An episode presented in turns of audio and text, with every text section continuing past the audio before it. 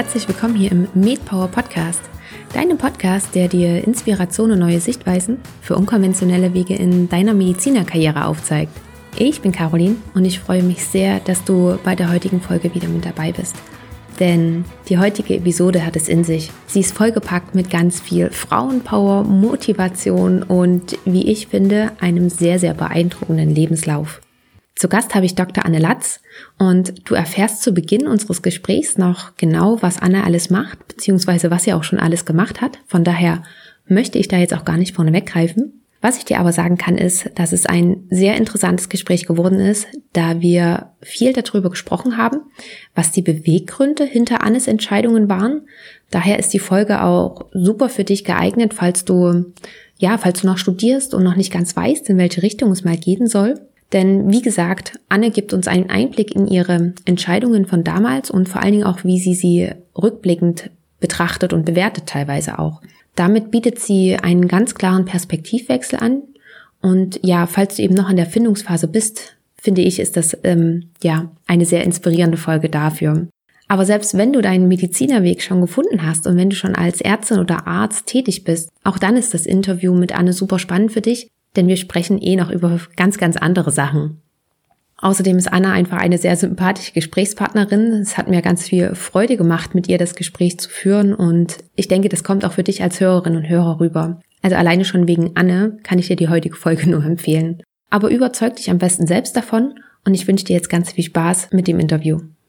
Herzlich willkommen hier im MedPower Podcast, Dr. Anne Latz. Anne, ja, ich freue mich riesig, dass du da bist. Vielen Dank, dass du dir die Zeit genommen hast und nochmal herzlich willkommen.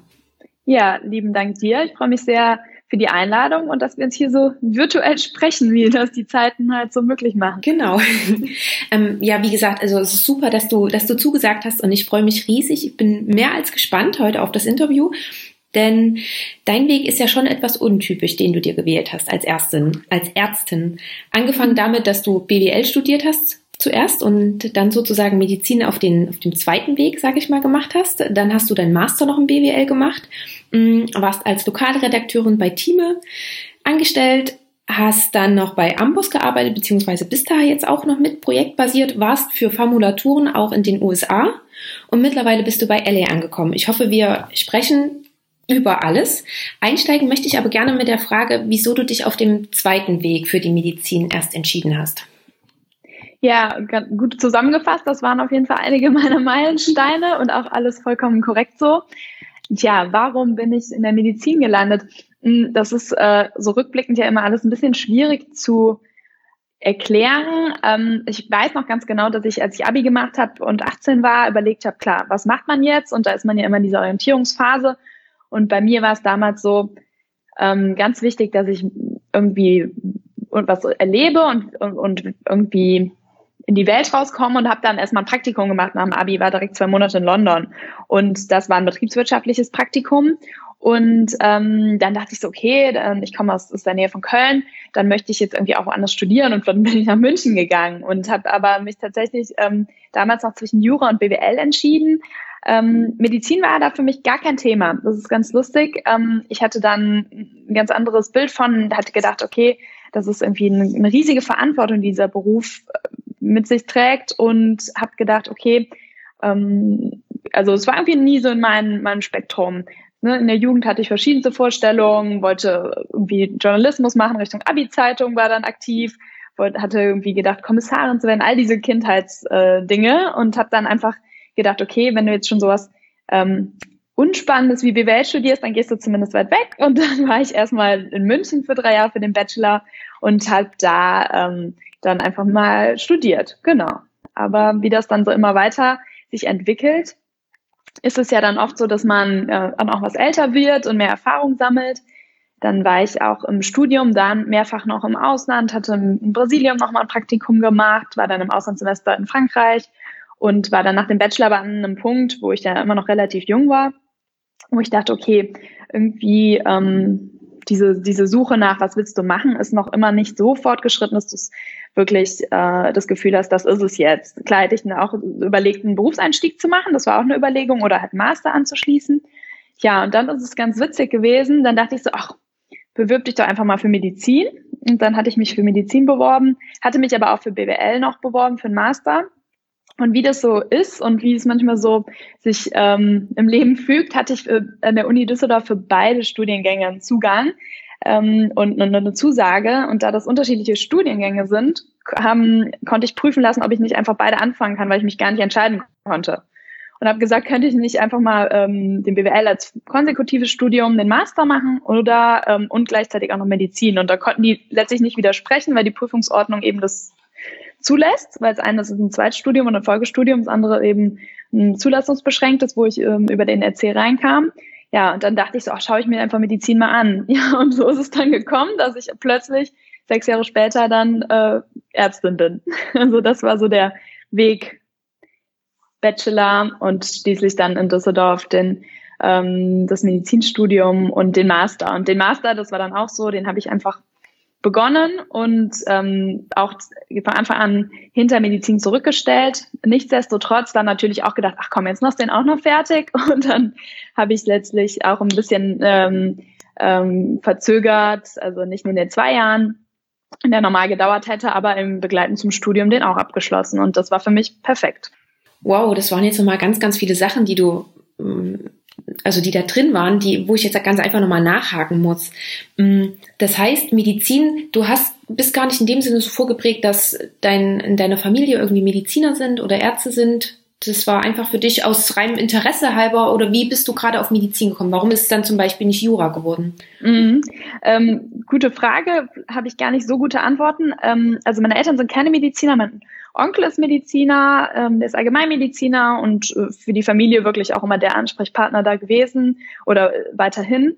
Ähm, das heißt, ich hatte schon in irgendeiner Weise einen Berührungspunkt, aber auch natürlich hat man, wenn man seinen Hausarzt kennt und sonst nicht mit vielen Medizinern in Kontakt ist, in der Jugend jetzt auch nicht so ein Bild davon, wie sich jetzt für mich die medizinische Welt darstellt. Ähm, und genau, das war jetzt halt nie sowas, dass, dass ich dachte, es gibt ja die Leute, die es von Anfang an wissen, dass sie es machen wollen. Das war einfach bei mir nicht so.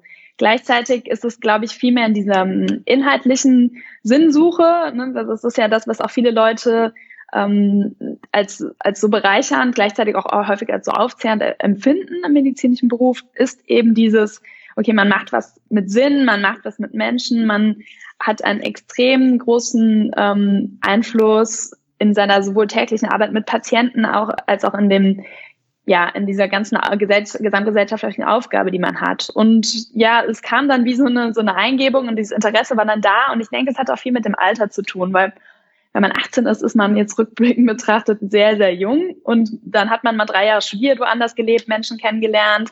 Und dann traut man sich vielleicht auch noch mehr zu. Und ähm, das Studium war sehr, sehr unterschiedlich für mich, aber gleichzeitig war es halt ganz toll, dass ich vorher schon was anderes studiert hatte und ein bisschen andere Perspektive hatte als die bisherigen, ähm, die anderen Mediziner, weil man das alles so ein bisschen losgelöster sieht. Du bist ja auch Ärztin, das heißt, du weißt, Mediziner unter sich haben halt ein paar Lieblingsthemen und die drehen sich halt sehr viel immer ums Studium und nachher um den Beruf, was total auf der Hand liegt. Aber diese Interdisziplinarität, diese Perspektive, die konnte ich quasi nur entwickeln, dadurch, dass ich vorher was anderes gemacht habe. Das heißt, für mich war das irgendwie so ein, so ein, so ein Prozess. Und ja, anscheinend hat es dir dann so gut gefallen, dass du dann gleich dabei geblieben bist. Mm, wie mhm. war das denn aber? Ich stelle mir das vor, weil gerade wirklich die, die vorklinische Zeit ist ja schon nochmal anstrengender, finde ich, als die klinische Zeit. Und dann hast du in dem Zeitrahmen eben auch noch einen Masterstudiumgang, ein BWL mit abgeschlossen. Wie war das damals für dich? War das nicht noch anstrengender oder wie, wie war das auch mit der Zeiteinteilung? Wie hast du das damals mhm. für dich gelöst? Ja, äh, da triffst du total in, in einen wunden Punkt oder in, äh, das trifft einfach komplett zu. Also rückblickend betrachtet weiß ich gar nicht genau, wieso ich das gemacht habe oder wie ich das gemacht habe. Ähm, ich weiß natürlich schon, dass ich, ähm, also ich bin ein Mensch, der sehr gut organisiert ist. Das heißt, ich habe wirklich immer sehr strukturiertes alles gemacht. Es war aber genau wie du sagst, diese Vorklinikzeit, die zwei Jahre, das war hart, weil man ist natürlich nur, ich meine, es war auch noch vor jeglichen Modellstudiengängen, man ist sehr, sehr viel in den Anatomieklassen und Präptich, man ist eigentlich von morgens bis abends in der Uni. Ähm, es war einfach ein Glück, wie, dass es so gut ineinander fügte. Ich hatte von BWL einen riesigen Freundeskreis, der da auch sehr unterstützend war.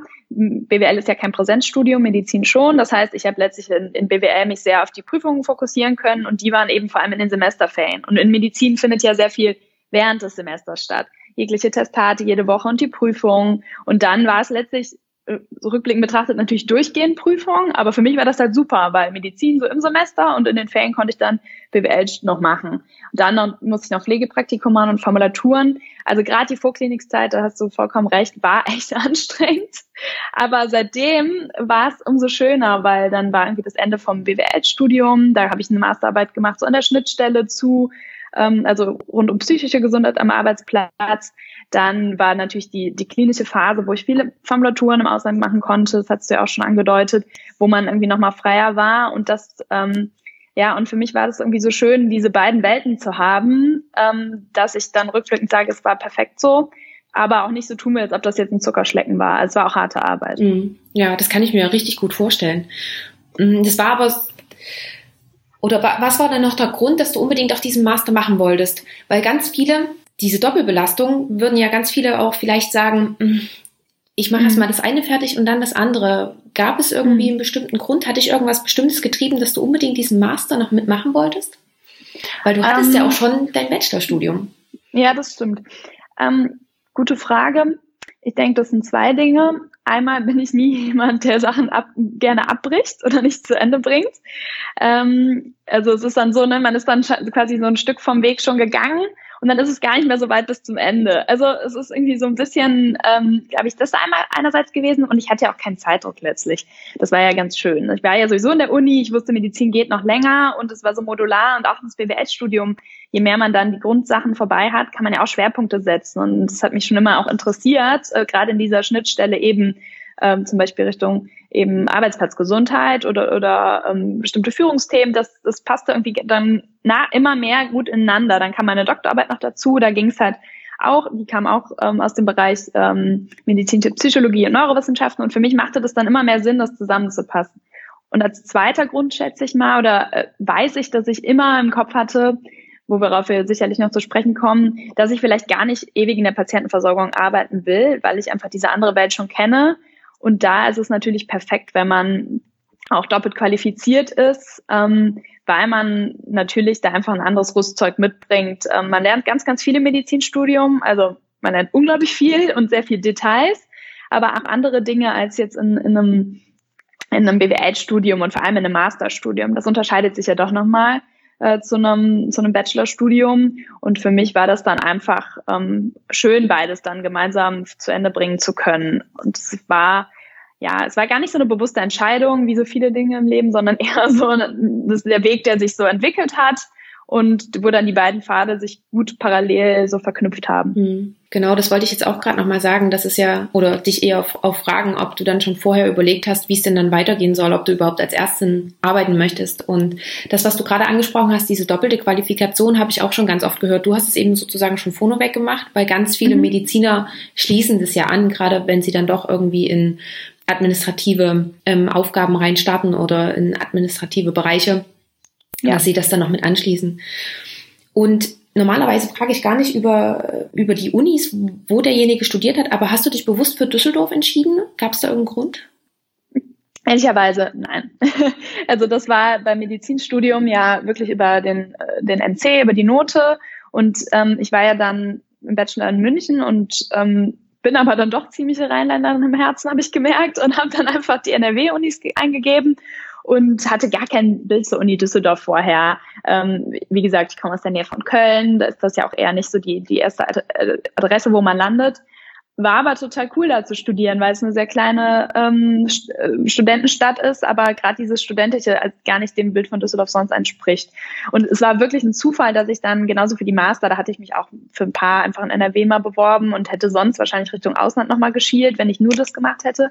Naja, und dann kam es halt wirklich so, dass ich zweimal diese Zusagen hatte. Manchmal ist das ja ganz verrückt ich weiß auch noch ganz genau, ich war auf dem Oktoberfest und meine Mutter rief an, ja, hier ist so ein Brief gekommen, eine Medizinzusage in ähm, in Düsseldorf. Und dann dachte ich so, hm, okay, und es war wirklich so, irgendwie einen zwei oder vier Wochen später ging es dann auch los. Also es war wirklich so hoppla die hopp. Und dann habe ich es halt einfach gemacht. manchmal hat man da gar keine Wahl. Dann fügt sich alles zusammen und man ja, nimmt das Leben einfach ja. so an, wie es gerade kommt. Ne? Und am Ende genau. kommt irgendwas Gutes raus. Ganz genau. Mm, ich würde auch gern noch kurz im Studium bleiben und mhm. auf deine Formulaturen zu sprechen kommen. Du warst ja zweimal ja. in den USA und mhm. wie du ja auch schon angedeutet hast, warst du generell eh schon vorher ganz oft im Ausland. Wie kam es mhm. überhaupt dazu, dass es dich immer so ein bisschen außerhalb von Deutschland getrieben hat? Mm, ich glaube, also das fing halt wirklich an na, direkt nach dem Abi. Nee, vielleicht fing es sogar in der Schulzeit schon an. Ne? Schüleraustausch hatten wir auch die USA. Ähm, da war ich jetzt nur für ein paar Wochen, aber das hat mir total Spaß gemacht und ich hatte jetzt kein Auslandssemester gemacht. Mm, äh, äh, Auslandsjahr gemacht in der Schule, was ja auch viele gemacht hatten, oder das wurde zumindest langsam Trend. und äh, es hatte mich aber schon total gereizt. Und da, ähm, ich weiß gar nicht, wieso die, ich glaube, auch das hat sich eher so entwickelt. Aber dann war ich im Ausland, fand's cool, war dann immer zwei Monate. Es ist ja immer so schön, man hat die Formulaturen, das heißt, man hat immer sowieso schon diesen Arbeitsplatz, wo man hingeht, hat die klare Aufgabe, trifft andere. Man ist perfekt schon eingegliedert und es ist eine begrenzte Zeit und, und das war irgendwie total spannend jedes Mal. Und je weiter ich fortgeschritten war, dann halt auch im Studium, desto mehr habe ich dann auch spezifisch geschaut, okay, vielleicht möchte ich nochmal das Gesundheitssystem anschauen. Also letztlich im PJ hat sich das dann zugespitzt. Und USA fand ich halt immer total spannend, weil ich da auch ähm, bewusst ähm, nach sehr, ähm, ja, sehr renommierten Unis einfach geschaut habe, weil man hat ja immer so seine Vorstellungen und hat, möchte das auch mal einordnen können. Und dann war ich halt äh, zuerst in Boston für einen Monat und hatte da eine unglaublich coole Zeit, sehr, sehr viele spannende Leute kennengelernt. Ähm, da war ich dann total gerne und habe dann gedacht, okay, das machst du jetzt nochmal. Dann war ich an der Westküste ein Jahr später und ähm, habe da auch nochmal eine Formulatur gemacht. Und dann habe ich dann im, im PJ gedacht, okay, jetzt machst du auch nochmal ein bisschen breiteres Bild. Und da war ich dann einmal in England für, für ein Tertial, war in Martinique, also im französischsprachigen Land und habe da nochmal ganz andere Einblicke bekommen und schließlich in der Schweiz. Also sehr, sehr gegenübergestellt äh, verschiedenste Gesundheitssysteme und auch Zustände vom Gesundheitssystem und Arbeitsweisen na, über die verschiedenen Fächer hinaus. Und das war für mich extrem bereichernd, auch viel Action. Also ich war quasi alle zwei Monate ja woanders in diesem Jahr. Aber das ist ähm, im Medizinstudium ja kriegt man ja doch häufig mit, dass da viele ins Ausland gehen und das, dann kriegt man immer mehr mit, was so möglich ist. Und ich fand es relativ gut organisierbar alles, einfach weil es so relativ häufig ist, dass man die Formulaturen eben im Ausland macht. Und als Student hat man ja wirklich diese Freiheiten. Damals war jetzt auch, auch London war da noch glücklicherweise ähm, problemlos möglich. Und ja, so hat es mich dann quasi nach jedem Auslandsaufenthalt mehr inspiriert, dann weiterzuziehen. Kann ich gut nachvollziehen. ähm, ja, ging mir auch so. Ich habe in, in Norwegen ein Auslandssemester gemacht und äh, cool. äh, auch das, was du jetzt gerade angesprochen hast, dass es einfach auch diese begrenzte Zeit ist. Man weiß ganz genau, bis dahin geht's, dann geht man wieder zurück und ich finde, ja. dadurch nutzt man auch die Zeit, die man vor Ort ist, auch nochmal ganz anders. Total, ganz genau. Aber was, oder hast du dann vielleicht auch mal überlegt, ganz ins Ausland zu gehen? Weil du hast ja in so viele verschiedene mm, Mhm. nicht nur Gesundheitssysteme reingeschnuppert, sondern auch ist ja in jedem Land ist ja auch die Mentalität eine andere. Mhm. Was ja auch gewisse Vor- und Nachteile hat. Kam das mal auf, der Gedanke? Ähm, kam sicherlich mal auf. Ähm, also ja, äh, es gibt, also ich glaube, es gibt wenige Länder, wo ich sagen würde, da könnte ich langfristig leben tatsächlich. Ähm, also London ist zum Beispiel eine Stadt, da bin ich jetzt, da war ich halt dann noch mehrfach, also nach dem Abi, dann nochmal fast zehn Jahre später. Da habe ich mich total wohl gefühlt. In den USA, da war ich auch letztes Jahr dann nochmal. Ähm, bin ich, je nachdem, wo man ist, fand, fand ich auch immer echt cool und das ist, ich glaube, es gibt so wirklich nur wenige Orte, wo ich sagen würde, da, da fühle ich mich so heimisch. Also ich habe da schon ein starkes Gefühl drin, ähm, ne, weil wenn du weißt, es ist zwei, drei Monate und alle sind total motiviert, viel zu unternehmen und, und so weiter und du bist irgendwie in dieser, dieser Rolle als Formulant oder PJ-Student oder, oder vielleicht auch junger Arbeitnehmer, dann okay. Aber so, so ganz starke Auswanderungswünsche hätte ich jetzt gerade nicht ohne einen ganz starken Grund. okay, also für begrenzte Zeit kannst du dir das nochmal vorstellen, aber ansonsten hält es sich hier in Deutschland.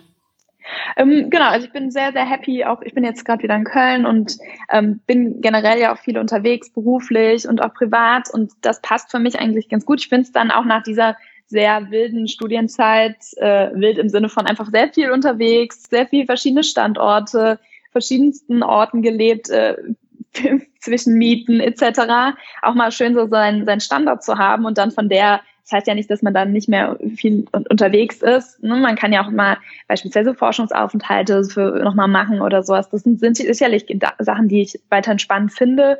Aber ähm, hätte auch anders kommen können. Ne? Das ist ja das Witzige. Man hätte man irgendwie äh, gedacht, okay, ich habe auch viele Freunde, die im PJ Kontakte geknüpft haben, sei es privater oder auch beruflicher Art, die dann halt dann für einen Postdoc irgendwo hingegangen sind. Äh, aus, auch aus dem dann ihren ärztlichen Beruf dann irgendwie anders aufzuziehen. Also da, wenn ich jetzt gerade darüber nachdenke, habe ich recht viele, die im, im PJ das jetzt, die jetzt teilweise in den USA gelandet sind oder, oder in, in Cambridge gelandet sind, die das machen. Also ich glaube, das hat viel mit so situativen äh, Gegebenheiten zu tun. Ja, genau. Und die Chancen, die sich dann auch dadurch mit ergeben. Ja. Würdest du es im Nachhinein wieder so machen? Deine ganzen Auslandsaufenthalte? Auf jeden Fall. Ähm, ich glaube, es gibt keinen, wo ich gesagt habe, das war, war jetzt nichts. Ich, mir fiel es total schwer, mich quasi nur auf, im, im PJ nochmal zu, zu begrenzen, weil ähm, in Nordrhein-Westfalen hatten wir das Glück, dass wir jedes Tertial splitten konnten und wirklich in jedem Tertialer ins Ausland gehen können. Das haben ja leider nicht alle Bundesländer. Und das habe ich komplett ausgeschöpft. Ähm, und es war natürlich viel Organisationsaufwand, aber es hat sich für mich total gelohnt. Ähm, also ich würde es auf jeden Fall wieder machen und ich würde es auch total empfehlen, auch für Formulaturen, weil es, es, gibt natürlich immer die Bedenken, okay, man lernt vielleicht jetzt, wenn man Martinique ist, nicht so viel ähm, Internistisches, wie wenn man jetzt irgendwie äh, in Köln auf der Intensivstation oder äh, sowas ist. Es ist einfach eine ganz andere Art von, von Wissen, das man da generiert. Aber von dem, vor allem wenn man so ein bisschen vielleicht Interesse an Public Health Themen hat, ist es wirklich ein ganz anderer Blickwinkel und hilft nochmal, das deutsche Gesundheitssystem einzuordnen. Und da würde ich jetzt, und dann würde ich jetzt mal USA meine Außenseite rausnehmen. Das waren einfach immer sehr, ähm, ja, sehr, sehr tolle Unis und nochmal ganz anders toll, indem ich da zum Beispiel in Forschungsprojekten mit involviert war, etc. Ähm, das würde ich natürlich auch auf jeden Fall wieder machen. Ähm, und diese, diese ganzen Mehrwerte, die sich mir da ergeben haben, die merke ich auch teilweise erst rückblickend wieder. Das ist ganz witzig. Weil man ist in dem Moment ja gar nicht, ist einem ja gar nicht so klar, was man alles so gelernt hat. Aber plötzlich hat man halt ein Bild zu Dingen. Und das ist immer so, so, so wahnsinnig spannend, wenn man jetzt in aktuell in der Situation und wenn wir jetzt, jetzt in die USA schielen und das Gesundheitssystem da uns anschauen, da sehe ich das natürlich nochmal ganz anders als meine Zeit da, wo, wo irgendwie ich das Gefühl hatte, da läuft ja alles super. Hm. Kannst ja. du uns das nochmal ganz kurz ein bisschen näher erklären, welchen Mehrwert du da drauf ziehst oder äh, zum Beispiel auch noch anhand eines konkreten Beispiels? Mm, ähm, also ganz konkret war das für mich was, was ich gemerkt habe, ähm, wenn ich, als ich dann angefangen habe als Ärztin zu arbeiten nach dem Studium, ich habe ja dann auch ein Jahr als mal klinisch gearbeitet, wenn man natürlich immer so diese, diesen Spagat sieht, zum Beispiel, welche Aufgaben übernehmen Pflegekräfte, welche Aufgaben übernehmen Ärzte. Das war in der Schweiz ganz anders organisiert. Da waren die, ähm, die Hierarchien anders, die Zuständigkeiten anders, aber da wurde auch die ärztliche Aufgabe ganz anders betrachtet. Also die jungen Ärzte sagten halt auch, wir sind jetzt hier, um wirklich uns ähm, hier Gedanken zu machen, Entscheidungen zu treffen. Und äh, es war ganz klar, dass äh, die, die Pflegekräfte so empowered waren, dass die eben Blutabnahmen machen konnten. Die waren total selbstständig ähm, und wahrscheinlich, also die genauso qualifiziert wie die Menschen bei uns, aber die Rolle war einfach eine andere. Das dann so einzuordnen, dass das ähm, was für ein Unterschied das dann auch wieder macht in der Arbeitsbelastung der Ärzte war und auch gleichzeitig in der Motivation der Pflegekräfte. Das war für mich was, was ich immer sehr ähm, mit meiner Zeit in Lugano in der Schweiz eben verbinde, wo, wo ich eben viel mehr mit der Pflege so zusammengearbeitet habe, ganz anders, als ich es sonst wo erlebt habe.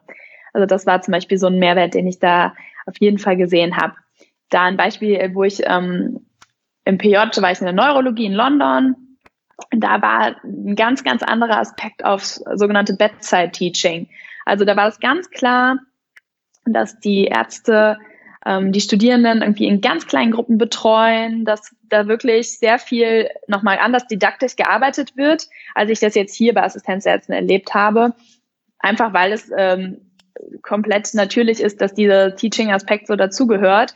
Und es war weniger heterogen, als ich das jetzt hier erlebt habe. Und das ist ganz spannend, weil es natürlich dann auch ein bisschen akademisierter teilweise dort ist, ähm, vielleicht auch dann ähm, ja, man denkt im ersten Blick theoretischer, eben, aber eben gerade nicht. Also wir haben extrem viel, vor allem in der Neurologie ist das natürlich was, wo man sehr viel an den Patienten lernt und wirklich die Symptome, ja, das war auch ein Krankenhaus wirklich nur für Neurologie, aber das war natürlich so spannend, weil du in den Sprechstunden mit saß. Die haben ja auch ein anderes Facharztsystem. Das heißt wirklich, die haben sozusagen so Beleger, die in den Kliniken sitzen und du bist dann in den Facharztsprechstunden und die sind dann wirklich in der Klinik vor Ort.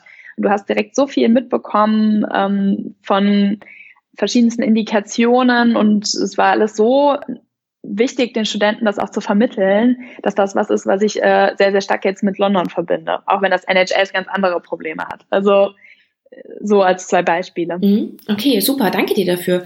Also du hast ja sozusagen aus jedem Land, wo du warst, so ein bisschen deine ähm, deine Vorteile oder dein ja deinen Mehrwert rausgezogen und das dann versucht auch hier so ein bisschen mit zu, ähm, wie sagt man, ja zu behalten irgendwo.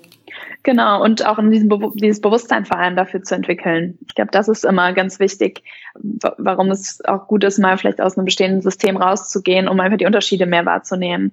Und auch was ja hier viel, also es waren jetzt ja eher Positivbeispiele, aber ähm, auch um vielleicht nochmal das deutsche System zu wertschätzen, ne? das, äh, was Bettenzahlen angeht oder oder ähm, oder was unsere Versicherungssystem angeht. Also das, das ist was, was mir sehr hilft, immer das einordnen zu können, wenn man wirklich nicht nur in der Theorie, sondern in der Praxis konkret vor äh, andere Vergleichsbeispiele hat. Hm, genau, und vor allen Dingen vielleicht auch nicht dieses konkrete Schwarz-Weiß-Denken nicht unser System ist besser, sondern unser System mhm. hat auch Vorteile im Gegensatz ja. zu dem und dem. Ne? Mhm. Und noch einmal ganz kurz zurückzukommen auf deine Formulaturen. Wie mhm. genau hast du dir das organisiert? Ähm, hattest du da Hilfe? Gab es irgendwelche bestimmten Vorbereitungen, die du treffen musstest? Kannst du uns da mal kurz mit abholen? Mhm. Sehr gerne. Ja, also da muss ich, glaube ich, unterscheiden zwischen USA und allen anderen. Mhm. So mal hinten anzufangen wie fürs PJ.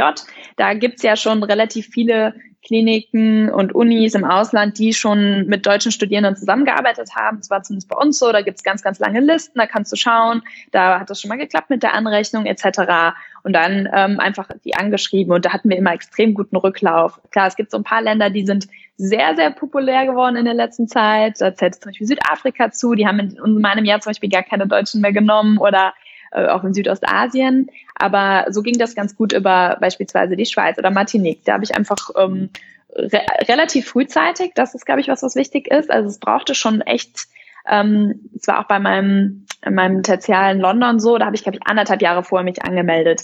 Und da war das aber was, das, das kam beispielsweise, weil ich kannte schon Leute, die dort waren und wusste, dass das für Neurologie, wo ich halt auch meine, wo meine Doktorarbeit so verbandelt war, wo ich wusste, dass das sehr, sehr gut dafür ist. Und da habe ich einfach ähm, früh angefangen zu planen. Also ich glaube, generell ist es wichtig, sich schnell Gedanken zu machen und einen Plan zu haben, wo möchte ich ungefähr wann hin. Dann relativ rechtzeitig sich anzumelden und dann auch beharrlich zu sein. Also man musste auch öfters mal nachfragen. Martinique zum Beispiel musste man anrufen ohne Ende. Das war wirklich äh, karibisches Flair da auch schon in der Organisation. Aber da würde ich mich gar nicht abschrecken lassen, weil das ist, äh, wenn man das wirklich möchte, dann geht es. Aber man muss da auch ein bisschen hinterher sein. Und bei den USA, da war es tatsächlich so, dass ich ähm, da zweimal Empfehlungen hatte. Das heißt, einmal ein deutscher Arzt, den ich kannte, der, der in Harvard äh, gerade gearbeitet hat, der hatte mir das dann möglich gemacht, bei ihm im, im Lab dann zu formulieren für den Monat. Das ist halt was, was in den USA wirklich das Einfachste ist, indem man über den Professor oder den Chefarzt dann einfach eingeladen wird. Man wird nicht vergütet, aber man bekommt halt die Möglichkeit, einfach dieses, wenn man jetzt jetzt auch nur vier Wochen oder sechs Wochen bleibt, ist das ja auch mit dem Visum kein Problem. Da kommt man halt einfach mit seinem Esther und ähm, ja, da, das war dann mein, mein Glück, da konnte ich nach Boston gehen und genauso dann, als ich ähm, in Stanford war, war es über, das war das Atkin Lab in Stanford, da hatte mein Doktorvater mit demjenigen zusammengearbeitet und hatte dann auch die Intro gemacht.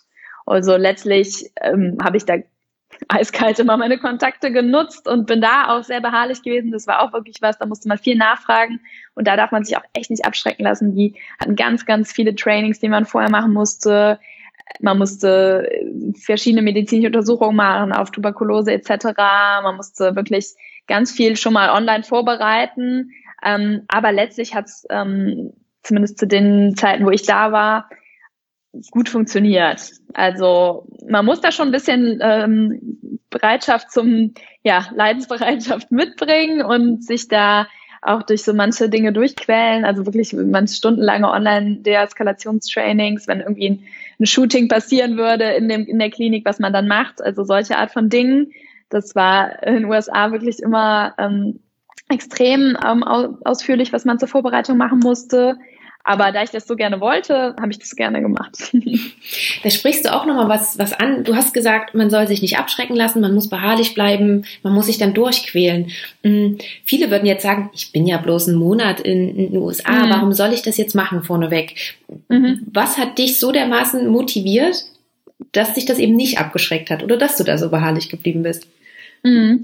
Ähm, wahrscheinlich bin ich zu einem Teil einfach so, dass ich, wenn ich das gerne möchte und ich dachte, es ist ja auch eine wahnsinnige Chance, wenn man die Einladung bekommt, wenn man da hinkommen kann, da muss man halt auch was dafür tun. Also so, ich bin, das ist vielleicht auch so ein bisschen so mein Arbeitsethos oder mein, meine Einstellung generell. Es war ja schon ein totaler Luxus, dass ich dort mir mich irgendwie anmelden konnte und dorthin reisen konnte. Und ich hatte natürlich auch große Erwartungen daran und man hat natürlich immer so sein, sein verzerrtes Bild von, oh, meine Zeit in, in Harvard und äh, wow.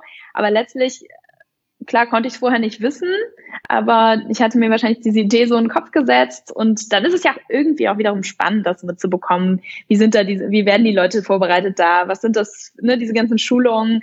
Ist jetzt nicht so, dass ich jetzt mal dachte, so, oh Gott, ich habe so gar keine Lust da drauf. Aber es war natürlich, es ist viel Aufwand, diese ganzen Sachen zu koordinieren. Also ich meine, jeder, der mal irgendwie zwei Monate im Ausland war, weiß, wie anstrengend es ist, seine Wohnung zu vermieten, sich was Neues zu suchen, die, das zu planen, die Reise dahin, vielleicht noch irgendwie ein Reisestipendium zu organisieren.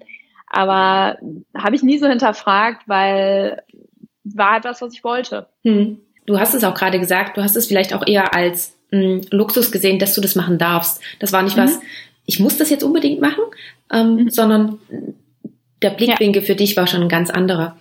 Und weil du es jetzt auch gerade angesprochen hast, gerade deine Wohnungssituation dann hier in Deutschland, du hast dann immer dein Zimmer oder deine Wohnung versucht unter zu vermieten, weil das muss ja auch geregelt sein mhm. für diese Zeit. Genau. Ja, das hatte ich häufiger gemacht, entweder von anderen Medizinern, die dann irgendwie nach Düsseldorf kamen oder also unterschiedlich, ich weiß gar nicht, es gab verschiedenstes, manchmal, wenn es ein Monat war, dann war es wahrscheinlich einfach, einfach nur so, die Wohnung war weiterhin da ähm, ich glaube, es hing so ein bisschen von der Dauer ab.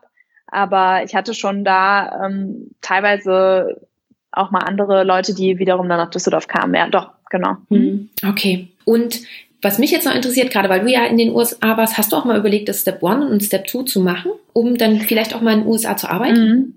Ja, hatte ich tatsächlich mal überlegt, unter anderem auch letztes Jahr. Da ähm, war ich ja für Amboss, das ist, ähm, ich meine, die eine, die meisten jüngere Mediziner zumindest kennen es ja dann schon mal vom Lernen. Äh, also das wahnsinnig etablierte Wissens- und Nachschlagewerk Amboss, wo du ja eben schon angedeutet hast, wo ich auch im Studium schon in meiner Redaktion gearbeitet habe ähm, und auch dann eben letztes Jahr nochmal ein Projekt in den USA gemacht habe. Da war ich äh, genau in diesem Bereich ja zuständig. Also die äh, Amboss ist ja mittlerweile auch international, also auch englischsprachig verfügbar. Und da ist natürlich der amerikanische Markt extrem relevant und extrem groß, ähm, auch heterogen, aber da ist natürlich die Step-Vorbereitung genau ähm, das, was da reinspielt. Und ähm, ich habe dann äh, ganz viel mit Studierenden natürlich auch damit zu tun gehabt, die irgendwie die Steps gemacht haben und sich darauf vorbereiteten. Letztlich ging es bei meinem Job letztes Jahr genau darum, verschiedene Fokusgruppen USA und Karibik weit zu machen und mitzubekommen, okay, wie ist das ähm, vor, vor, allem für diese sogenannten FMGs, also Foreign äh, Medical Graduates, die in die USA dann kommen wollen. Das wäre ich ja dann auch gewesen. Also man ist ja dann als ähm, Nicht-Amerikaner, der die Steps macht, nochmal anders einge, eingestuft. Mm, aber es war irgendwie nie so, dass ich jetzt dachte, okay, es ist für mich, also ich hätte, glaube ich, sehr stark wollen müssen, wollen würden, wie sagt man? Also mein Wunsch war nicht so stark, dort als Ärztin zu arbeiten, um dass er irgendwie es ausgelöst hätte, dass ich Step One und Step Two dann auch mache, auch nochmal diese zwei. Also es war irgendwie nie sowas. Ich glaube, dass, dass, wenn ich jetzt so rückblickend drauf schaue, Hätte ich es wirklich gewollt, hätte ich es wahrscheinlich auch gemacht. Aber das, da sind wir wahrscheinlich wieder bei deiner Frage von vorhin, dass ich bisher nicht so diesen Wunsch, nach dorthin auszuwandern, verspürt habe. Wobei es mir total bewusst ist, dass es natürlich ganz andere Möglichkeiten nochmal eröffnet. Ähm, meine Freunde, von denen ich eben schon erzählt habe, die dort halt jetzt auch arbeiten als Postdocs oder ähm, eben auch als Ärzte, die das gemacht haben. Das, ich weiß, dass das extrem viel Arbeit für die war aber jetzt natürlich auch für die eine super Ressource und eine wahnsinnige Möglichkeit, dort zu arbeiten. Und ich glaube, man kann jetzt auch als, als deutscher Medizinstudent und dann wirklich auch mit Amboss ähm, sich super gut darauf vorbereiten. Aber für mich waren, glaube war ich einfach an einem anderen, anderen Punkt meiner Karriere. Ich war ja quasi letztes Jahr gerade aus der Klinik raus und dann war jetzt nicht für mich der nächste logische Step, im Ausland in die Klinik wieder reinzugehen. Und ich glaube, das wäre es dann. Hm. Verstehe. Klingt logisch. Ja, ja. wenn man so reflektiert zumindest, genau. äh, ob es dann wirklich genau diese Argumentationsbasis immer drin war. Aber so, wenn ich jetzt so drüber reflektiere, würde ich sagen, das ist die Erklärung. Und es das heißt ja auch nicht, dass du ähm, das Step One, Step Two nicht irgendwann mal noch machst, weil es sich dann doch nochmal in die Klinik und ins Ausland zieht. Also das genau, also das, das ist bei medizinischem Wissen ja tatsächlich so hohe Halbwertszeit, aber auch, ne, wir haben uns so drauf äh, geschult worden, jahrelang Dinge zu lernen und man, man hat dieses Grundverständnis und das ist ja auch wiederum das Schöne. Ja. ja, genau. Mm, weil du es jetzt schon angesprochen hast, würde ich jetzt noch kurz den Bogen über Amboss gehen, bevor wir dann mhm. zu deiner jetzigen Tätigkeit kommen. Wie bist denn du überhaupt zu Amboss gekommen? Ähm, ja, über äh, einen Freund aus dem Bachelor, die, ähm, der bei einer Firma arbeitet, die äh, einer der ersten Investoren in Amboss waren. Das war ein, also Amboss ist ja ein Startup, wie sie immer sagen, von Medizinern für Mediziner. Das heißt wirklich, die Gründer sind Ärzte und haben das von der Pike raus, also es gibt ganz schöne Gründerstories dazu und die wirklich aus ihrem intrinsischen Wunsch, das, dieses, dieses wahnsinnige Wissensnachschlagewerk zu erschaffen, hat die, diese Firma gegründet und waren dann ja wirklich ähm, erst ein paar ähm, Ärzte und sind natürlich jetzt, jetzt mittlerweile knapp 300 Leute wahrscheinlich. Ähm, aber die Jungs waren halt alle ähm, Ärzte, die am Anfang natürlich dann Investoren suchen mussten und einer der frühen Investoren, dort arbeitete ein Freund von mir aus dem Bachelor und da er wusste, dass ich dann aber Medizin mache jetzt, dann hat er so gesagt, ah, ich habe ja hier diese Amboss, ähm, diese Firma, ich muss, die sind in Köln und ich war ja dann in Düsseldorf, ich muss die unbedingt mal kennenlernen, das könnte total was für dich sein. Ja, gesagt, getan und dann habe ich eben ähm, die Gründer äh, alle kennengelernt und habe dann einfach angefangen im Studium als Nebenjob dort in der Redaktion zu arbeiten und habe mich dann, ähm, habe das über Jahre lang gemacht und sehr, ja, habe natürlich eine sehr enge Bindung dadurch einfach zu dieser Firma, zu den Menschen dort, weil es, eine, ich meine, du kennst das Produkt wahrscheinlich auch sehr gut vom Lernen, äh, du nickst, ja. ja. Ähm, das äh, ist einfach was, wo man gut als Mediziner hinterstehen kann, wo man extrem von profitiert und ähm, nochmal mehr in dem Rahmen, wenn man jetzt die Internationalisierung betrachtet, weil es jetzt, also Amerika klar ein Markt, aber letztlich ist es die Möglichkeit, Wissen verfügbar zu machen, auch in Bereichen, wo es vielleicht nicht so, so selbstverständlich ist wie bei uns. Und diese ganze Spirit dahinter, plus dass es einfach eine sehr familiäre Firma ist, ähm, ja, war für mich irgendwie total schön im Studium da zu arbeiten. Ähm, viel einfach im, also schon äh, sehr, sehr Corona-Style-mäßig immer vom Homeoffice viel. Ähm, weil man eben in der Redaktion der gar nicht so viel vor Ort sein muss und Amboss eben in Berlin und Köln sitzt.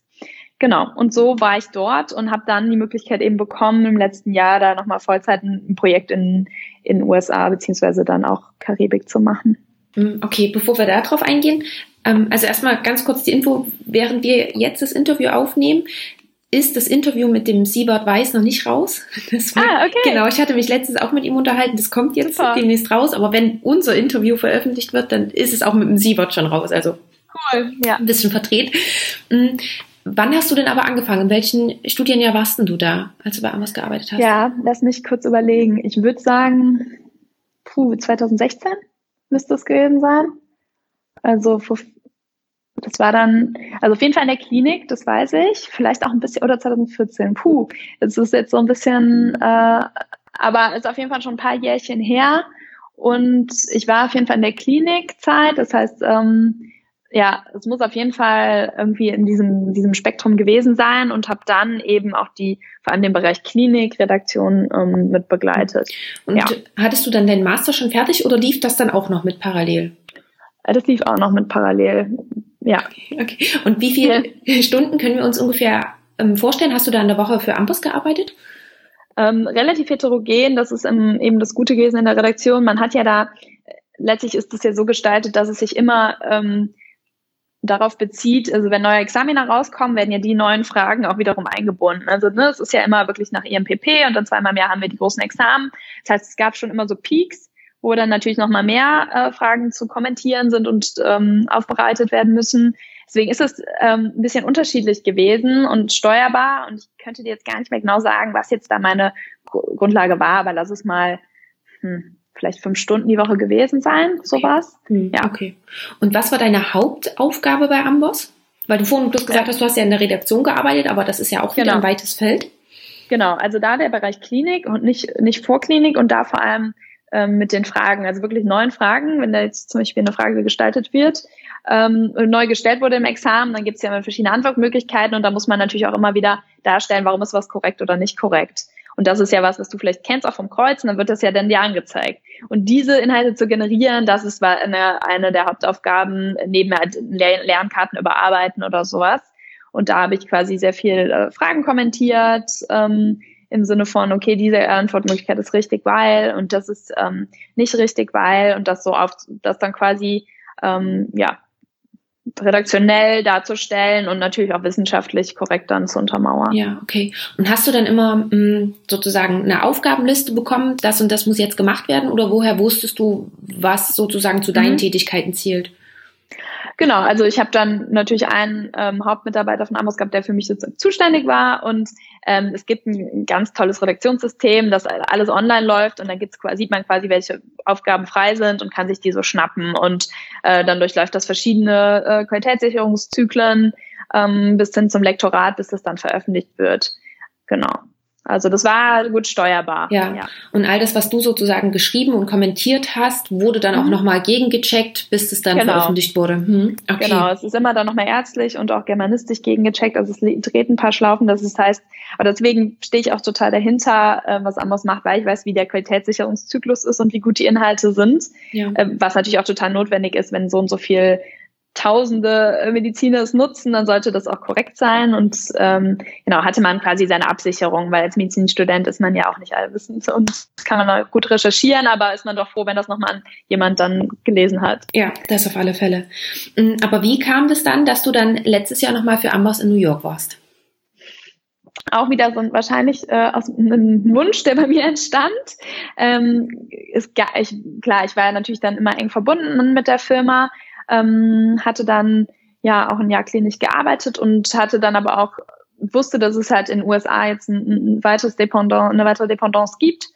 Und ähm, ja, dann kam halt dieses Projekt auf und habe ich letztlich gesagt, ich hätte total Lust, das zu machen. Und dann äh, wurde mir das auch ermöglicht. Und dann habe ich da eben die, diese Zeit in New York verbracht und habe da weiterhin, also mit verschiedenen Medizin, Medizinstudenten und auch Ärzten eben aus USA diesen Markt weiter, ja, es ist ja einfach ein, ist mir nochmal bewusst, so ein riesiges, so heterogenes Land und wenn man irgendwie in New Mexico an der Uni dort ist, äh, ist es nochmal was ganz anderes als eben äh, irgendwie in, in, wenn wir eine Fokusgruppe dann Harlem hatten. Also es war wirklich extrem bunt und breit, aber ja, es war was, was ich sehr, sehr gerne machen wollte und was auch total toll war. Wie lange warst du da in New York? In drei Monate war ich Drei dort. Monate, mhm. okay. Und dann war das Projekt abgeschlossen und du bist wieder zurück.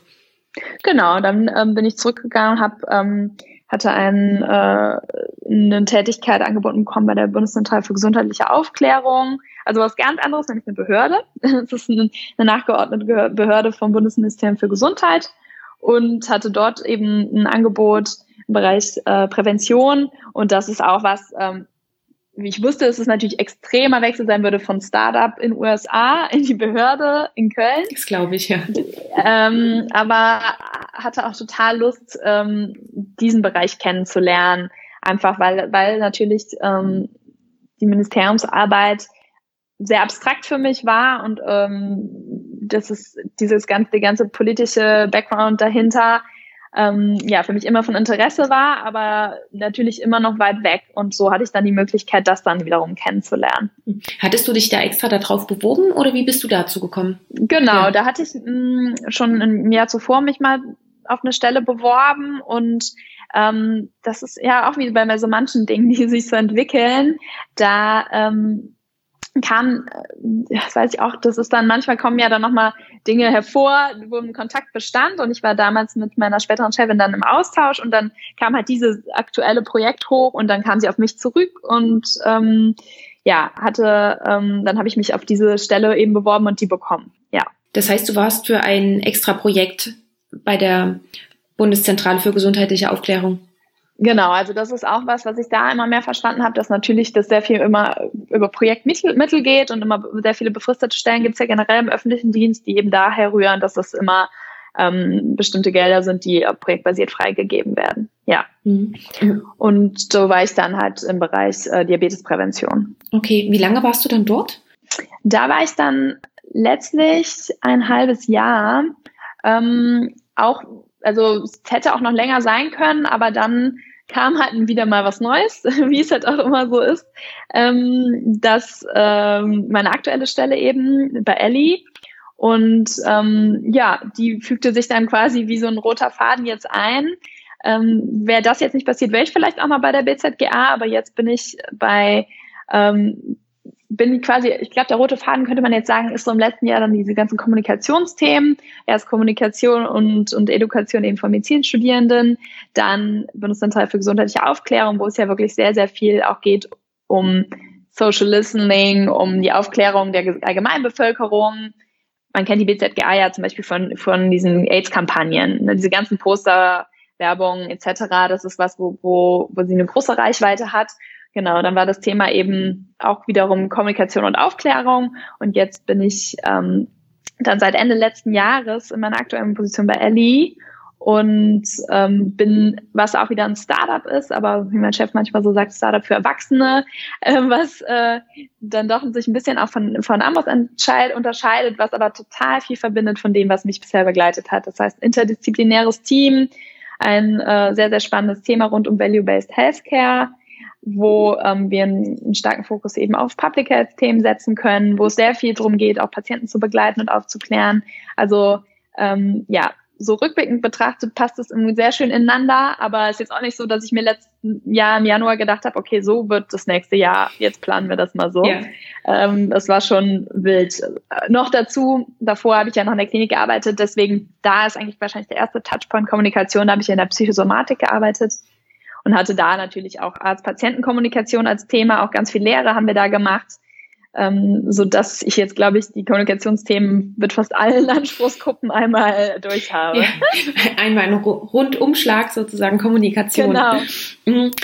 Bevor wir auf Ellie zu sprechen kommen, noch ganz kurz eine Frage. Wenn jetzt jemand sich überlegt, Mensch, BZGA klingt spannend, eine Behörde klingt spannend, mhm. wie genau können wir uns dort deine Tätigkeit vorstellen? Was hast du gemacht in diesem halben Jahr? Mhm. Ähm, es ist ein sehr, also das, was ich gemacht habe, war wirklich sehr äh, vielfältig und spannend. Ähm, es gibt natürlich die verschiedenen, also das ist unterteilt nach diesen verschiedenen Themenbereichen, also sei es sowas wie frühe Hilfen, also zum Beispiel rund um die kindliche Gesundheit, Kinder- und Jugendgesundheit, es gibt was zu Frauengesundheit, dann gibt es was zu den NCDs, also den Non-Communicable Diseases, wo halt dann auch Diabetes ist. Und ähm, es ist letztlich ähm, geht es einmal darum, inhaltlich zu arbeiten, halt wirklich Konzeptionen zu entwickeln, für äh, mit Agenturen zusammen, für Kampagnen, ähm, für eine Kommunikationsstrategie. Dann haben die meisten Bereiche auch einen wissenschaftlichen Fachbeirat, um das wirklich auch in der Community und auch wissenschaftlich innerlich zu untermauern. Dann koordiniert man auch in der Hinsicht sehr viel. Ähm, weitere Referententätigkeiten sind dann eben auch mh, mm, ja so verschiedenste Treffen vorzubereiten, überhaupt im Austausch zu bleiben. Jetzt Beispiel Diabetes hat man ja wirklich einmal die, die wirklich Diabetologen und die Behandler, man hat aber auch die Patientenvertreter, man hat die Wissenschaftler und man versucht natürlich alle Stimmen einzufangen und einen Konsens so zu generieren, dass man damit auch an die Bevölkerung gehen kann. Und äh, dann, dann spielen da rein Forschungsprojekte, die man mit betreut, weil man muss ja auch erstmal verstehen, okay, was, was für Botschaften, also wie ist der Wissensstand, wo holen wir die Menschen ab, was für Botschaften werden da überhaupt ähm, gehört und vermittelt, wie formulieren wir das. Also es hatte sehr viel von, ähm, es waren sehr, sehr viele Fäden, die man da in der Hand halten musste, was, was das ist, was mir total entspricht, weil mir so es total Spaß macht, Sachen so zu koordinieren und verschiedene Meinungen einzuhören und dann halt sehr spannend halt auch dieser kreative Aspekt, ne, ähm, eine Kampagne da aufzusetzen mit einer Kommunikationsagentur zusammen und das dann, dann sichtbar zu werden. Mhm. Ja, da eben sehr sich abzustimmen, halt immer auch mit den, den vorgeordneten Behörden. Also, ja, für mich äh, wirklich sehr, sehr interessant, auch was natürlich so Geschäftsgänge angeht. Da sind halt die Kommunikationsmedien nochmal ganz anders und man hat halt wirklich so bestimmte Vorgänge, die man einhalten muss, also diese, diese Behördensprache noch zu, zu lernen.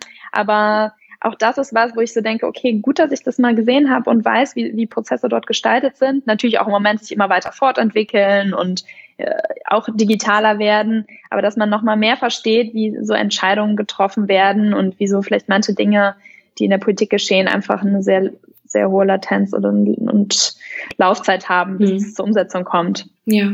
Ja. Okay. Ich würde es auch ähm, ich meine, wir können uns jetzt noch ganz viel über die BZGA unterhalten. Ich würde ja. das aber dabei erstmal belassen, weil ich sehr gerne noch mit dir über deine jetzige Tätigkeit sprechen möchte, beziehungsweise wie mhm. du auch dahin gekommen bist. Du hast gesagt, du hast ja nach deiner Approbation ein Jahr schon klinisch gearbeitet. Mhm. Mm, wieso hast du dich nochmal für, also war das bewusst die Entscheidung, dass du ein Jahr in die Klinik gehen möchtest? Oder hast du erstmal gesagt, du beginnst auch erstmal mit deiner Facharztweiterbildung? Ähm, es war so, dass ich dachte, okay, Patientenversorgung vielleicht nicht für immer, aber wenn ich es mache, dann mache ich es direkt. Ich glaube, das ist auch was, was ich bei den vielen Dingen, die ich jetzt im Hauruck äh, durchlaufen habe, jedem empfehlen würde, wenn man gerade so aus dem Studium kommt, Medizinstudium, ähm, und nicht ausschließen kann für sich, dass man wirklich einen Facharzt macht, dann würde ich direkt damit anfangen, zumindest mit ein oder zwei Jahren. Weil dieser Sprung dann wieder zurück von, von einer anderen Arbeitsweise ist, glaube ich, deutlich schwieriger, wenn man noch nie klinisch gearbeitet hat. Ein weiterer Aspekt, warum ich denke, dass das so wichtig ist, selbst wenn man sagt, okay, ich weiß gar nicht, ob ich meinen Facharzt machen will, ich habe ja jetzt auch nicht meinen Facharzt, ähm, egal bei allem, was man später macht, ähm, und ich habe ja danach immer in Bereichen mit einer Schnittstelle zur Medizin gearbeitet, man hat nochmal einen ganz anderen Blickwinkel, wenn man als Arzt oder Ärztin gearbeitet hat, als wenn man Medizinstudent war am PJler, weil man trägt die Verantwortung, man spürt die Prozesse, man kriegt, man schreibt die Arztbriefe, man macht einfach nochmal ganz viel in einer ja, verantwortungsvollen Position und in einer Eigenverantwortung, dass man vorher so sich zwar vorstellen kann im Medizinstudium, aber nicht so gespürt hat. Und man hat natürlich auch eine ganz andere ja, ein Realitätsbewusstsein, würde ich mal sagen, und vielleicht auch eine andere Glaubwürdigkeit, wenn man dann später mit äh, Ärzten weiterhin zusammenarbeitet, im, eben äh, aus, aus einer anderen Position heraus, aus der Wirtschaft, aus der Behörde, aus dem Startup, wenn man wirklich sagen kann, ich habe klinisch gearbeitet. Und dann kann ich nicht sagen, ob das jetzt ein, zwei, drei Jahre sein muss, aber dass man zumindest dieses Gefühl der Praxiserfahrung wirklich hat und vielleicht auch den Leidensdruck, der in manchen Situationen sich ergibt oder Missstände, die da sind, äh, dann auch authentisch äh, erfahren hat. Dem kann ich nur zustimmen. Das ist, finde ich, auch nochmal ein Wahnsinnsunterschied vom Schritt Medizinstudent, selbst dann mit Approbation und dann noch wirklich klinisch tätig sein. Und total. Da würde ich auch voll mit dir mitgehen, dass es der, der ganze Wechsel der Verantwortung auf einmal ist. Ja. Und dass man anders in die Prozesse integriert wird oder integriert genau. ist. Mm. Und wieso hast du dich dann entschieden, nach dem Jahr rauszugehen und deinen Facharzt nicht weiterzumachen? Oder hast du dich überhaupt auch schon so ganz vom Facharzt verabschiedet? Wie, wie waren das so deine mhm. Gedankengänge? Klar, man kann niemals nie sagen. Mhm. Ähm, es ist jetzt nichts, was ich gerade äh, vorhabe, irgendwie zurück in die Klinik zu gehen. Dafür macht mir mein aktueller Beruf viel zu viel Spaß. ähm, aber ich meine, das ist ja auch wiederum das Schöne. Man hat ja äh, immer noch die Möglichkeit, sich Sachen anrechnen zu lassen. Äh, deswegen zum Beispiel habe ich ein ganzes Jahr voll gemacht, auf jeden Fall. Da bin ich ja auch rational genug für, jetzt nicht nach elf Monaten dann zu gehen. Ähm, aber mh, mm, es hat so ein paar Aspekte. Ich habe ja zum Beispiel dann ähm, ich, also ich habe in einem Jahr, es war jetzt nicht, dass es mir gar keinen Spaß gemacht hat, aber es war halt immer so, hm, ich habe jetzt, ich glaube, es war der Punkt, dass ich gesagt habe, okay, ich habe jetzt eigentlich sehr gutes Rüstzeug, medizinisch, aber eben auch anderes und habe ähm, extrem viele, viele Ressourcen und, und Ideen und vielleicht auch einen Veränderungsdrang, auf den ich gar nicht zugreifen kann. Also letztlich hat diese, diese ärztliche Tätigkeit in dem Moment nicht all mein, äh, meine Kapazitäten abgefordert ist jetzt nicht so, dass ich gesagt habe, ich habe mich die ganze Zeit gelangweilt, aber es, war halt sehr viel so Day-to-Day-Work und das ist was, was ich extrem schade finde, vor allem wenn man halt so eine Projektarbeit kennt oder so eine monatsbasierte Arbeit, ne? man hat irgendwie mittel- und langfristige Ziele. Klar kann man das zum Beispiel in der Klinik mit Forschung machen, aber normalerweise arbeitest du sehr, du arbeitest sehr ab und planst nicht so viel und machst nicht so viel ähm, ja, es klingt jetzt böse nicht so vorausschauend, aber du, du arbeitest halt sehr viel im Jetzt mit den Patienten und das gibt dir auch viel zurück. Aber mir fehlte einfach noch was und ich konnte nicht so genau sagen, was es war. Rückwirkend kann ich jetzt sagen, es war genau dieses, okay, ich mache mir einen Plan, ich überlege, was sind unsere Visionen, Missionen und ähm, wo ist der Raum für Veränderung? Und das ist was, was aus der Klinik heraus sehr, sehr schwer zu gestalten war oder ist, meiner Meinung nach. Ist dir der Schritt schwer gefallen, aus der Klinik dann rauszugehen?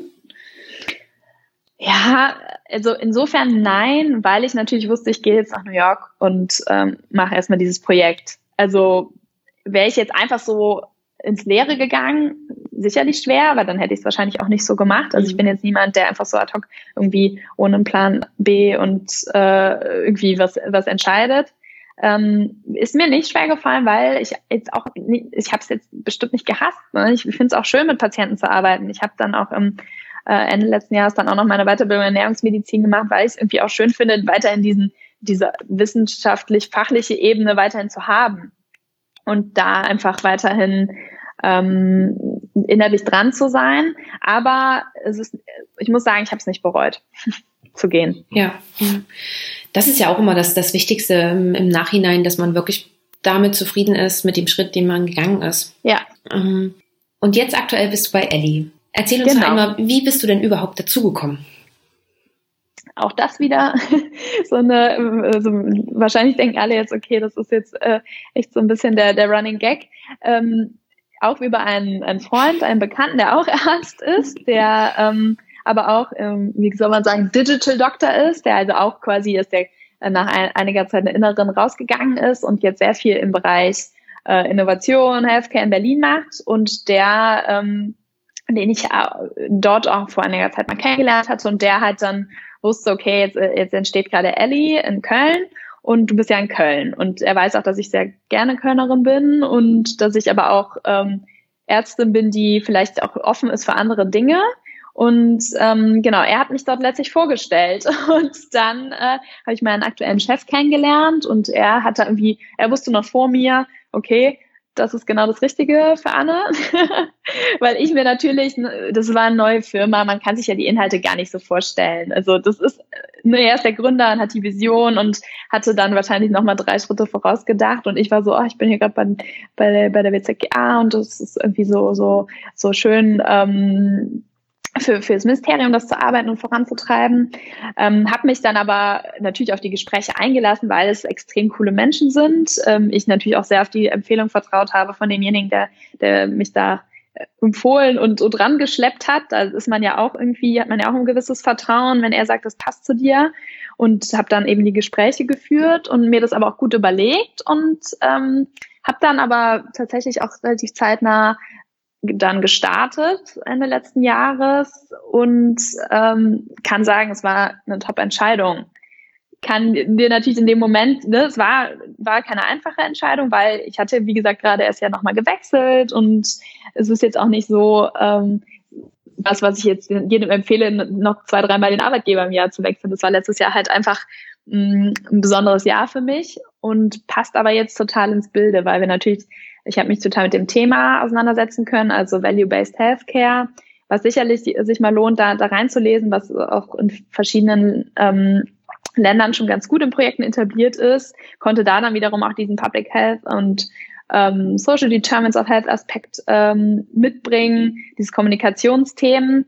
Und letztlich ist das, was ich jetzt mache, eine perfekte Kombination von vielen, vielen Dingen, die ich in den letzten Jahren so angesammelt habe. Einfach weil wir ein interdisziplinäres Team sind, weil wir ähm, so eine hohe Drehzahl haben, das heißt wirklich schnell, agil, weil es eben ein Startup ist, eine App haben und ein Produkt. Gleichzeitig habe ich noch die, also ich habe sowohl nach innen halt ein sehr, sehr, sehr tolles, sehr, sehr ähm, hochmotiviertes Team. Ähm, habe irgendwie zwei Ärzte in, in meinem Team, die total ähm, intrinsisch motiviert sind. Und das ist halt was, was ich total schön finde und was man im Krankenhaus ja leider häufig vermisst, dass so dieser Drive oder ähm, irgendwie von so einer Frustration oft überlagert wird, was total schade ist. Und wir haben weiterhin natürlich, da es eben was ist, wo wir unter anderem mit Kliniken zusammenarbeiten, habe ich natürlich immer noch diesen, diesen Bezug zu, zur Praxis und zur Patientenversorgung und habe quasi indirekt dann auch den Beitrag in die, ähm, die Patientenversorgung wiederum zu verbessern. Alles von, von der der Prämisse der Qualitätsverbesserung.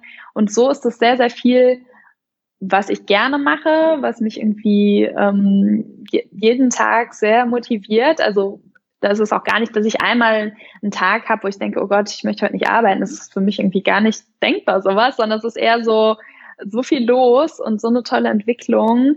Ähm, jetzt nochmal getriggert natürlich, dass das Thema Digitalisierung im Gesundheitswesen sowohl von politischer als auch jetzt von natürlich der aktuellen Lage extrem Aufwind hat ähm, merkt man eine ganz tolle Dynamik von verschiedensten Seiten, die ich echt super finde für Deutschland. Mhm. Ja. Du hast es gerade schon angesprochen, ähm, LA ist Value-Based Medicine bieten die an mhm. Mm, und es ist eine App. Kannst du uns noch ganz kurz, weil Ellie ist, glaube ich, noch nicht ganz so bekannt. Ähm, für mhm. was steht Ellie? Was macht Ellie? Genau, also Value-Based Healthcare ähm, das ist, also wo, wo ich schon gesagt habe, lohnt sich wirklich mal da so ein bisschen reinzulesen. Ähm, wie der Name schon sagt, geht es darum, Value zu kreieren, halt natürlich für den Patienten, aber letztlich für alle Anspruchsgruppen und ähm, in verschiedenster Hinsicht auch entlang der Patientenreise so wie wir es so schön sagen, den Patienten zu begleiten, also wirklich von vorne bis hinten. Es gibt ja so viele Sollbruchstellen, wo man reingehen kann, wo man halt ne, merkt, es gehen Informationen verloren oder der Patient ist verunsichert, aber auch die Ärzte sind nicht so ideal abgestimmt. Und da gibt's halt ganz, ganz viele, und der Blick ist einfach ganzheitlich, mit, von einem ganz starken Qualitätsbewusstsein. Das heißt, es geht darum, die Qualität der Versorgung viel mehr zu verbessern und ähm, das eben mit einem Blick, ja, idealerweise eben wirklich von der Prävention angefangen bis nachher zur Sekundärprävention und das alles im Blick zu halten. Und das ähm, ist so, so das generelle Konzept. Und Ellie, genau, das kennt man wahrscheinlich noch nicht, weil wir ganz, ganz neu sind und ähm, weil wir äh, gerade quasi starten im Bereich der, der Arthroseerkrankungen, wo, wo diese Reise ganz schön abzubilden ist und dort die ersten Patienten begleiten. Genau, es ist halt eine App erstmal für Patienten, es gibt aber verschiedene Funktionen auch für Ärzte und ähm, wir wachsen kontinuierlich weiter. Deswegen ähm, ist es wahrscheinlich, wenn jemand in zwei Monaten jetzt wieder unsere Homepage anschaut, dann wieder nochmal Funktionen hinzugekommen. Und ähm, ich glaube, was halt wichtig ist zum Verständnis, ist, ist dieser ganzheitliche Aspekt einmal auf die Patientenreise, aber halt auch auf, dass man wirklich weder den Arzt ersetzen will, weil das ist ja auch was, was immer so ein großes Missverständnis ist bei Digitalisierungsthemen. Man will weder die äh, verschiedenen ja, Leistungserbringer irgendwie kannibalisieren, sondern man will eigentlich die augmentieren. Das heißt, ne, es geht immer darum zu verstehen, wo, wie kann man eher Prozesse verbessern, wie kann man Mehrwerte schaffen und wo ist irgendwie der Value da.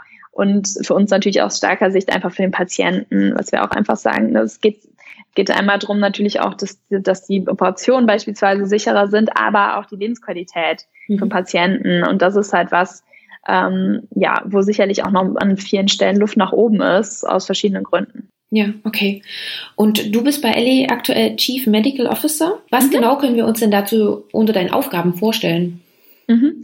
Ähm, auch hier wieder, äh, es ist ein bunter Blumenstrauß. Letztlich ist es eben so, dass ich das medizinische Team leite, ähm, wo wir Ärzte beziehungsweise ähm, Wissenschaftler drin haben und die Aufgaben reichen von Content, also wirklich Inhalten erstellen für die App, für die Patienten, ähm, auch so wie ich das ein bisschen auch natürlich von Amboss kenne, wo wir aber eine andere Zielgruppe haben, über eben Unterstützung in der Produktentwicklung, weil wir natürlich ein medizinisches Produkt sind. Das heißt, äh, wir müssen auch sicherstellen, dass die Inhalte da korrekt sind, dass sie ja verständlich sind, ähm, so für die Ärzte und eben Patienten dann ähm, auch genauso mit unseren anderen anderen Teams, unseren Data Scientists zusammenzuarbeiten.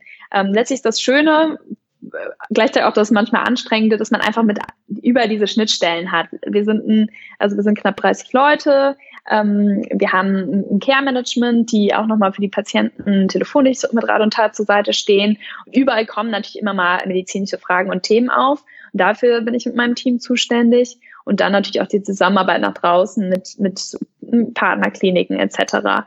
Also das sind so einige der Aufgaben und das alles dann nochmal vielleicht unterfüttert mit, mit Forschungsthemen, die wir haben. Also deswegen meine ich auch, es entspricht sehr, sehr viel, was ich in den letzten Jahren gemacht habe und fügt das so, so zusammen und ähm, erfüllt jeden Arbeitstag da ganz schön. Mhm. Ja, das wollte ich auch gerade sagen. Es kommt wirklich wie, wie, du hast die ganzen Jahre auf etwas hingearbeitet, du hast verschiedene Aspekte verbunden und das verbindet sich jetzt gerade alles ja. miteinander oder kommt zusammen. Ja. ja, ja sehr cool. Ähm, Falls jetzt hier jemand zuhört und sich denkt, Mensch, Ellie, das ist ja total spannend, würde ich vielleicht mal reinschnuppern. Ist es möglich, ein Praktikum bei euch zu machen? Ja, also genau, wir, da wir ja gerade so stark wachsen, ähm, stellen wir so, sowohl ein ähm, als auch ähm, klar Praktikanten sind auch möglich. Das ist äh, also gerne mich einfach anschreiben oder halt auf unsere Seite gehen. Da findet man auch irgendwie Kontaktdaten. Ähm, sehr sehr gerne. Mhm. Klar. Ja. Wir sitzen in Köln, aber sind halt auch viel in Berlin unterwegs. Ja, hm. Da ich, kann man sicherlich sprechen. Ja, super. Ich würde auch ähm, LA ganz einfach mit in den Shownotes verlinken, falls ja. jemand sich noch näher darüber informieren möchte. Gut, und in Anbetracht der Zeit, ja. ich, ja, also es sind so viele Bereiche bei dir, über die wir noch wirklich ganz ja. lange sprechen könnten. Das ist alles total spannend. Ich ja, finde es super, was du alles so gemacht hast. Das ist auch sehr interessant zu hören, wie sich das jetzt alles so gefunden und verbunden hat. Ja, witzig, ne? Ja. Gibt es noch irgendwas in Planung bei dir oder also hast du jetzt irgendwie noch neue Projekte, weil du ja aber auch gesagt hast, dass letztes Jahr so ein Jahr des Umbruchs war und vieles mhm. war. Oder bist du jetzt aktuell, fühlst du dich bei Ellie erstmal angekommen und willst das auch erstmal weiterlaufen lassen? Also letzteres auf jeden Fall. Ähm, da bin ich eigentlich total, also einfach auch da es ja so viel ne, Learning on the Job ist und sich das so dynamisch weiterentwickelt, und quasi die Aufgabenbereiche sich so, so schön anreichern, ähm, bin ich total, ähm, also im Moment so total bei mir und bei Ellie und äh, das auf jeden Fall. Ich meine, ich mache immer noch weiterhin neben, nebenher ab und an Projekte, was aber auch meistens genauso in, da reinfügt, in dem, also ich mache halt natürlich nur Dinge, wo ich hinterstehe. Es gibt so einen schönen, schönen Spruch, align your value and your values und das ist was, wo ich mich sehr dran ja immer mehr dran halte und wo ich auch merke, das ist halt was, was mir entspricht. Und ähm, klar, ne, Richtung Thema Ernährung, da ähm, gibt's auch ein paar Herzensangelegenheiten, wo ich nebenher noch was mache. Aber das sind halt eher so, so Side-Projects und auch das, ich glaube, das hat man jetzt auch rausgehört, ist auch eher was, was vielleicht so meiner Natur entspricht, dass ich dann ähm, gerne mehrere Dinge gleichzeitig mache. Gleichzeitig ist es aber auch so, dass ich sage, okay, das ist jetzt erstmal, ähm, wachsen wir mit Ellie und schauen, wo uns die Reise dahin führt. Und das ist, glaube ich, ein schöner Weg, wo wir gerade drauf sind, mhm. um, jetzt, um jetzt mit der schönen Ellie-Analogie der Allee zu schließen. Ja. ähm, aber eine Frage ergibt sich mir gerade noch, weil du gerade auch sagtest, dass du ganz viele Nebenprojekte noch mit hast. Wie strukturierst du dich? Wie bekommst du das alles unter einen Hut?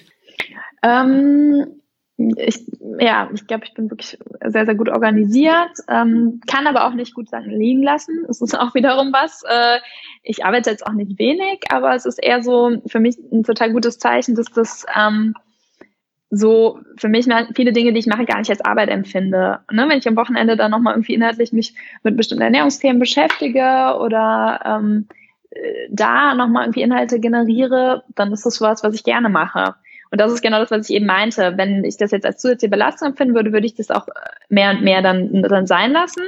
Und es gab mal Themen, die dann auch vielleicht mal, ähm, von denen man sich verabschieden muss, auch was, was man ja lernen muss, dass man nicht allen gerecht werden kann. Und das, das ist aber auch gerade ein schöner Prozess, dass man halt merkt, okay, das ist vielleicht sowas, wofür ich stehe. Und das sind Themen, die, das konnten, habe ich gerne mitgetragen, aber die hatten ihre Zeit ja, aber auch klar, ich glaube, es ist wirklich auch sehr, sehr viel ähm, intrinsische Motivation gepaart mit Orga. Wie hast du für dich die Themen ausgemacht, bei denen du sagst, die sind es wert, weiterverfolgt zu werden und mhm. die Themen lässt du jetzt lieber liegen?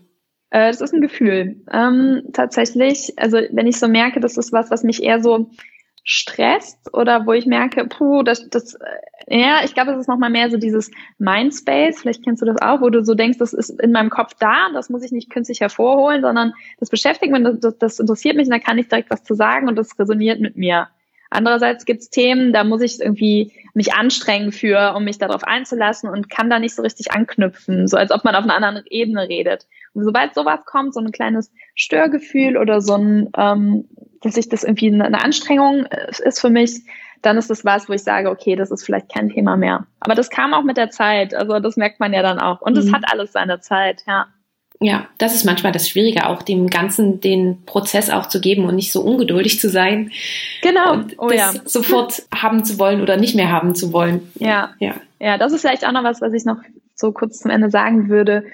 Ähm, weil wir, also als aus Medizinerperspektive, und da war ich nicht anders, extrem alles planen wollte. Also ich habe mich total gestresst, was mache ich für ein Tertial da und wofür entscheide ich mich. Und am besten machst du die Fachdisziplin, wo du dann nachher deine Assistenzarztstelle haben willst. Dann hast du den PJ quasi schon dein, deine super Eintrittskarte. Und letztlich, ähm, das habe ich bei mir, aber auch bei anderen gesehen, also, also es wird überall nur mit irgendwie Wasser gekocht und man findet dann doch irgendwie seinen Weg wieder und diesen Stress da ein bisschen rauszunehmen und von dieser starken Durchplanung und dass man sich da diesen, diesen Druck, der halt im Medizinstudium immer viel entsteht, einfach in, in, ne, entlang der, das ist der nächste Schritt. Und jetzt machst du den Facharzt und am besten machst du in der Klinik und das Fachgebiet ist total beliebt, dann machst du da besser das PJ.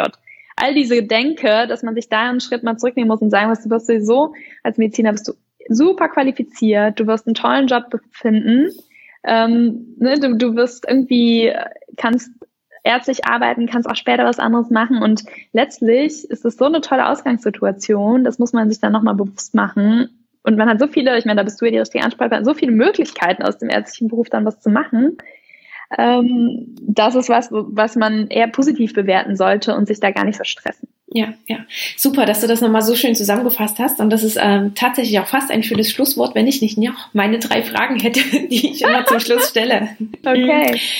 Die erste Frage ist, hast du eine Buchempfehlung für uns?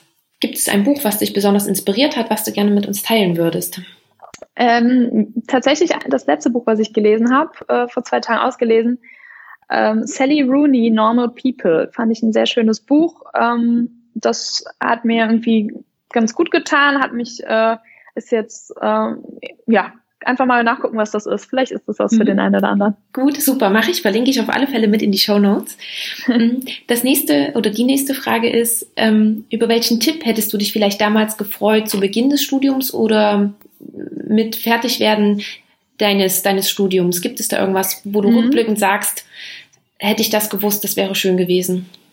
Mhm, ähm, ich glaube, das zahlt ein bisschen auf das ein, was ich zuletzt gerade noch gesagt habe, dass man vielleicht verschiedene Disziplinen und verschiedene Menschen fragen sollte um Tipps.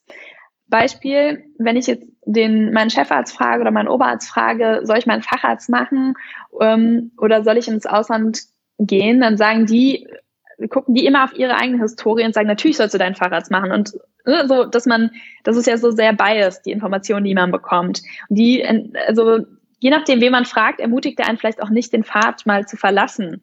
Und dass man, glaube ich, wirklich den Mut haben muss, da verschiedene Leute zu fragen und sich dann seine eigene Meinung zu bilden und, und ein bisschen auch zu hinterfragen, wie das aktuelle System da ist, dass immer nur der Pfad so logisch ist und dass man dann äh, wirklich ganz klar ähm, Fahrrads machen kann. Sonst, ich meine, was bringt es dir, ein Fahrrad zu haben, wenn du dann nicht als Arzt arbeitest? Dann kannst du auch, äh, ne? Das ist einfach so, so diese Prämisse. Ich glaube, das ist ganz hilfreich, sich da verschiedene Meinungen einzuholen. Mhm. Super, danke dir dafür. Und die letzte Frage ist, wo siehst du uns Ärzte oder den Arztberuf in 10 bis 15 Jahren? Ähm, hui. Ja, ich glaube, ähm, es wird, äh, ich meine, diese, diese Veränderung ist ja schon völlig spürbar, dass sich das ärztliche Arbeiten auch ändert. Ähm, aber ich sehe das als total positiv. Ich glaube, da ist nochmal schön so dieses, dass man eigentlich diese Möglichkeiten, die es jetzt gibt, als diese Augmentation, also wirklich, dass so viel hinzukommt, was man eigentlich als ärztliches Tool nutzen kann, ähm, hinzunimmt. Was ich mir mehr wünschen würde, wäre generell so ein dieser präventivere Aspekt, dass der mit den Vordergrund kommt, dass wir mehr so von Gesundheit als von Krankheit sprechen. Also wie, wie können Leute gesund bleiben? Das ist mit Lebensstilmedizin und dass man einfach diesen früheren Anknüpfungspunkt im Pfad hat. Also vielleicht auch, wenn, die Menschen noch gar keine Patienten sind, sondern es geht eher, dass es mehr so, so dahin geht. Und da kann ich mir vorstellen, ähm, wenn dann viele Dinge durch Digitalisierung, durch KI sich verändern und man vielleicht weniger Prozessarbeit hat, dass man irgendwie wieder diesen Mindspace auch hat für diese ärztliche Tätigkeit und wirklich mit dem Menschen. Und da wäre halt natürlich mein, mein Wunsch, dass es dann auch viel mehr darum geht, Leute gesund zu, die Gesundheit zu bewahren. Super, danke dir. Ja. Ja, liebe Anne, ähm, wie gesagt, es sind ganz, ganz viele Themen, die bei dir aufploppen und wir haben wirklich nur einen kleinen Bruchteil davon besprochen. Trotzdem mhm. möchte ich dir ganz, ganz herzlich für dieses Interview danken. Es hat mir sehr viel Spaß gemacht. Ich danke dir für deine Zeit, dafür, dass du so offen warst, uns die ganzen Einblicke gewährt hast und ja, ganz, ganz lieben Dank dafür. Ja, ich danke dir. Auch mal spannend, sich selbst zu reflektieren über anhand solcher Fragen und ähm, ja, dann äh, auch herzlichen Dank und einen schönen Tag an dich. Ja, danke dir. So, das war das Gespräch mit Dr. Anne Latz. Ich hoffe sehr, dass es dir gefallen hat, dass du aus dem Gespräch auch wieder etwas für dich mitgenommen hast. Alle Links sowohl zu Anna als auch zu Ellie und auch zu ihrem empfohlenen Buch habe ich dir wie immer in die Show Notes gepackt. Und falls du noch mehr über Anne erfahren möchtest, so findest du in den Show Notes auch noch einen Linktree und dann kannst du dir gerne einmal genauer anschauen, was Anne so alles macht oder auch wenn du mit ihr in Kontakt treten möchtest. Ja, seit unserem Gespräch war Anne auch ähm, schon wieder richtig fleißig und hat mittlerweile ihren eigenen YouTube-Kanal. Also schau auch dort unbedingt mal vorbei. Den Link dazu findest du, wie gesagt, auch in den Show Notes. Ja, teile auch die Folge sehr, sehr gerne mit jemandem, für den sie vielleicht interessant oder nützlich sein könnte. Wenn sie dir gefallen hat, freue ich mich auch, wenn du mir noch eine Bewertung bei iTunes da lässt. So hilfst du mir ganz einfach, dass der Podcast auch noch sichtbarer für andere wird, noch schneller gefunden wird und gibst auch mir ganz einfach noch etwas zurück, worüber ich mich natürlich immer sehr, sehr freue. Wenn du es noch nicht getan hast, dann abonniere den Podcast sehr gerne, verpasse so keine weitere Folge mehr und ja, falls du auch außerhalb des Podcasts mit mir in Kontakt treten willst, dann schau doch am besten mal bei Instagram vorbei. Dort hm, gibt's noch ein paar Infos, etwas abseits vom Podcast. Genau, aber ansonsten kannst du natürlich auch immer sehr, sehr gerne mit mir zum Beispiel via Mail in Kontakt treten. Ja, schön, dass du bei der heutigen Folge wieder mit dabei warst. Ich danke dir für deine Zeit und wünsche dir noch eine ganz, ganz tolle Woche, noch einen tollen Tag. Wir hören uns dann zur nächsten Folge wieder. Bis dahin eine schöne Zeit und ganz liebe Grüße. Ciao.